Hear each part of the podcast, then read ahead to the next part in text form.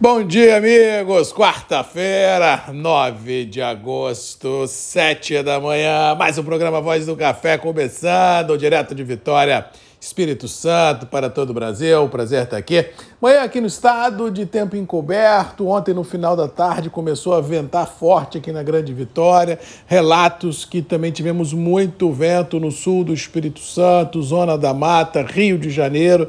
Essa frente que começa a entrar pelo Brasil, já derrubando temperaturas e trazendo chuva para os três estados do sul e também de São Paulo. Já muda o vento do litoral ah, do sudeste e isso faz com que ah, os dias daqui para frente sejam marcados por grande ansiedade, porque muita chuva em região produtora e vento na região produtora neste momento complica um pouquinho. Vamos lembrar que no Espírito Santo, de forma específica, em Zona da Mata, essas ventanias fora de época que já ocorreram por aqui em passado recente deixou um rastro de muita frustração nos produtores, porque realmente na época desfolhou muita coisa, tirou muita flor dos pés, ou seja, vamos torcer para que dessa vez essa ventania, pelo menos por agora, não traga mais novos transtornos ao setor produtivo que já tanto sofre ah, com as suas dificuldades ah, diárias. Mas vale a percepção de que no coração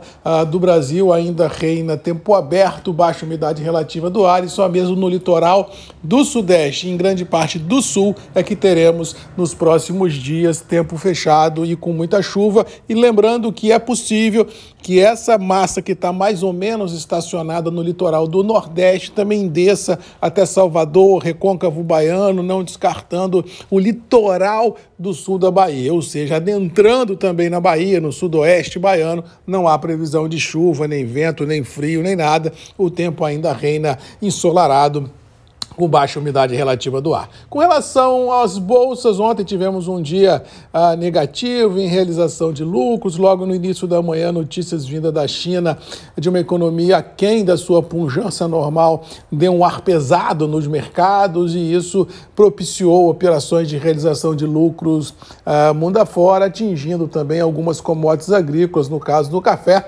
Lá em, em Chicago, ontem começamos negativo, mas no final dos trabalhos inverteu para positivo. Eu acho que esse swing trade do mercado é normal para o momento vivido e não impacta frontalmente nos preços internos, mesmo porque com o dólar trabalhando acima de R$ 4,90 ajuda e muita sustentação dos níveis em reais sendo praticados e ontem não foi diferente, já relatos de Conilon nível produtor a 660 livre negócios correndo aí no sul da Bahia e também no norte ah, do Espírito Santo. No caso do Arábica, a tônica também é a mesma, os níveis ganharam sustentação em função das recentes oscilações nas bolsas e da alta do dólar, ao que parece para hoje, eu acho que continua na mesma pegada, mesmo ainda tendo nos terminais notícias estapafúrdias, como projeção de safra brasileira de 65, 66, 67 milhões de sacos de café para o ano que corre, notícias de que a colheita avança, que a qualidade é maravilhosa, mas que ninguém vê o café no armazém.